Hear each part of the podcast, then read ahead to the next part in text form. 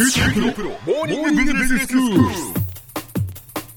日の講師はグロービス経営大学院の村尾恵子先生です。よろしくお願いします。よろしくお願いいたします。今日は先生どういうお話でしょうか？今日は聞く力まあこの聞くっていうのは傾聴の聴です。なるほど。新聞の文の聞くとは違うってことそうです。す新聞の文とは違う聞く。そっちの聞く力について考えていきたいなというふうに思います。はい、あの傾聴傾聴するっていう言葉がありますよね、うん。あの傾けて聞くとはい。はい。であの私カウンセリングの勉強したことがあって、ええ。まあ、一番最初のカウンセリングの基礎としてやるのはこの傾聴のトレーニングってことで、まあ、いわゆるオウム返しをするんです。で例えば最近辛いんですよ。うん。って言ったとしたらオウム返しっていうのはあ最近お辛いんですね。っていうふうに言い換えるってことはいがこのオウム返しなんですよね。ええええええ。これを通じて何をしたいかというと受け止めた言葉をちゃんと理解したよっていうことを自分の言葉で言い換えて相手に寄り添っていく姿勢を多分作るってことにつながってると思うんですよね。まさにこれが結構基本姿勢でええ当たり前ですが言葉に発していること以外も察する、うん。うん、そんなところも含めてやっぱり聞くということで、この聞くっていうのは言葉になってないことも含めていかにその相手そのものをちゃんと理解しようとする、まあ、そういったスタンスのことを全般言うんだと思います。なるほど。相手にやっぱ寄り添うんですね。寄り添うわけですよね、例えば1対1の場合なんかもうこの人何言ってるか分かんないなって思うことがあるかもしれませんが ではなくええ。えあ自分が聞く力がないから分からないんだなっていうふうにこれ矢印向けながら相手の立場にちょっと立とうとしながら、うん。まあ、自分で聞き出していくみたいなところのスタンスを、まあ、いかに持てるか。そうかそうですね。私の聞く力がやっぱりまだまだなんだなとはい思って思って相手の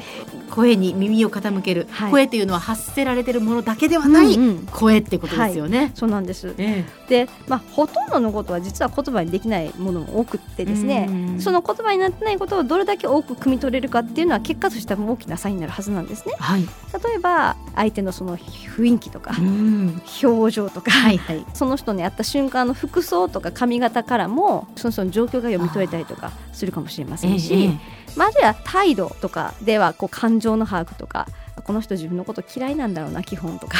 なんかすごい気に入ってもらってるとか。だからやっぱ感じれる部分があるかもしれないですし、うん。うんはい。まああとその感情把握っていう意味でいくと、まあ、相手の反応とか癖だったりとか、うん。そんなところをまあ理解しながら読み取っていくっていうことなんかがおそらくできるはずなんですよね。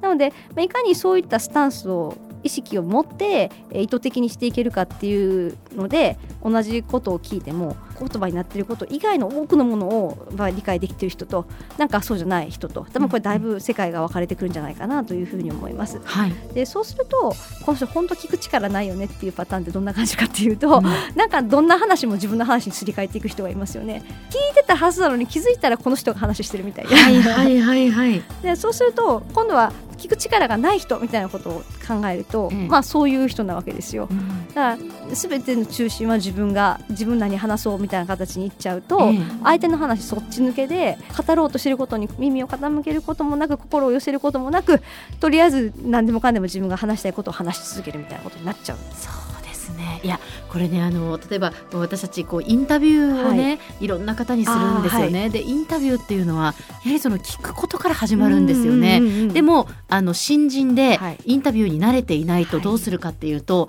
質問事項をいっぱい考えるんですよ。はい。その間も怖いし、はい。聞くことがなくなったら嫌なので。わかりますわかります。はい。でそうなるとですね質問することの方に意識がいってしまって相手の話を聞かないまま次の質問をしてしまうんですね。そうなるとね会話にならないんですよ。あーでもそれ私たちもこうセミナーで対談とかするんですが、ええ。まさに一緒でええ。次何聞こうとか、はい。次何話そうとかってええ。いうところに関心がいってしまって、はい。実は相手が言ってることにしっかりと聞くともっと深掘りしてもっと聞きたいポイントがあるのにそうなんです。まさにそれがえ。日常的にそうなってませんかってことだと思っていてそれこそ営業マンとかだとそういう場面は結構多いかもしれませんし、はい。なんかすごい地位の高い人と会う時って緊張しちゃってるし、そうなっちゃうパターンはやっぱりありますよね。うん。でまた先こう自分の意見みたいな話してる時になんかこう常に聞きながら勝手に反論してる自分みたいなことを認識できるかってすごく大事で、この人こうは言ってるけどこうだよねって自分の中でそういう自分が発見された瞬間に聞く気分からは抜けちゃってるわけですよね。はい。いかにこの相手を説得するかとか、うん。なんか反対に自分の意見を押し付けるかモードにその場合は入っちゃってますので、うん。やっぱそうならないためにも自分の意見を意図的に置くとかあるいは自分が間違ってるかもしれないがまず相手のことをちゃんと心を寄せて言ってることを理解しよう、ええ。なんかそんなスタンスを強く意識しておかないと、はい。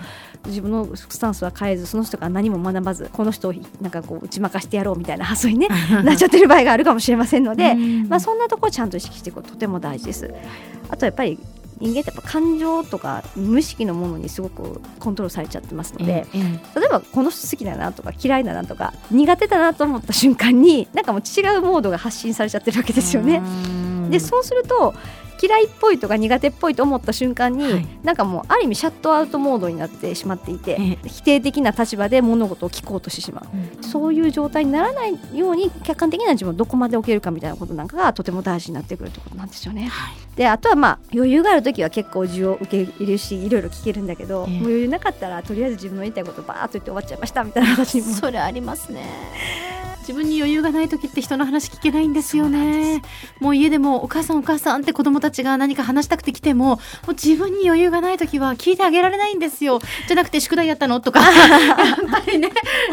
いやそうなんですよね。えそうするとやっぱり全ては戻るのはやっぱりどれだけ自分にちゃんと余裕持ててるか。はい。そんなところに戻ってしまうのかもしれません。それからよくあるのはその相手が話してることがガーッとくるとですね事実と解釈が実は織り交ざってきちゃうわけですよね。事実と解釈？はい。というと、あつまりその人の感情がそこに入り混じってしまって、はいはいはい。全然違う意味になっちゃってたりとかするわけなんですよね。なるほど。何が事実本当に起こったことで,、えでどこからがその人の感情も交えてそうだと思ってるという話なのかはい。なんかそこを分けて聞く癖をつけていかないとその人から聞いたことは全部事実だと思うと全然違う方向に行ってしまったりとかすることがあるのでちゃんとやっぱりこう客観的に聞くっていうことですでね、だから聞くときはそういう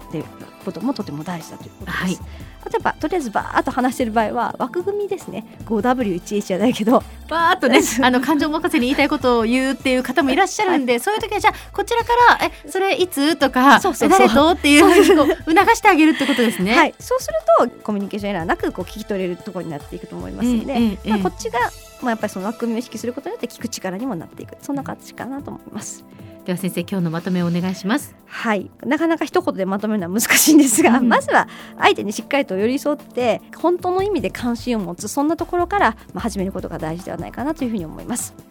今日の講師はグロービス経営大学院の村尾恵子先生でした。どうもありがとうございましたあ。りがとうございました。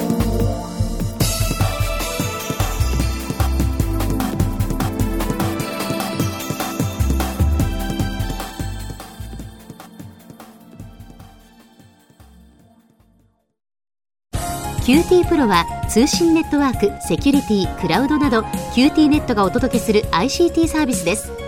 九州中に展開した光ファイバー網を基盤に一番身近なビジネスパートナーとして九州の企業、自治体の皆様をサポートします。詳しくは QT プロで検索を。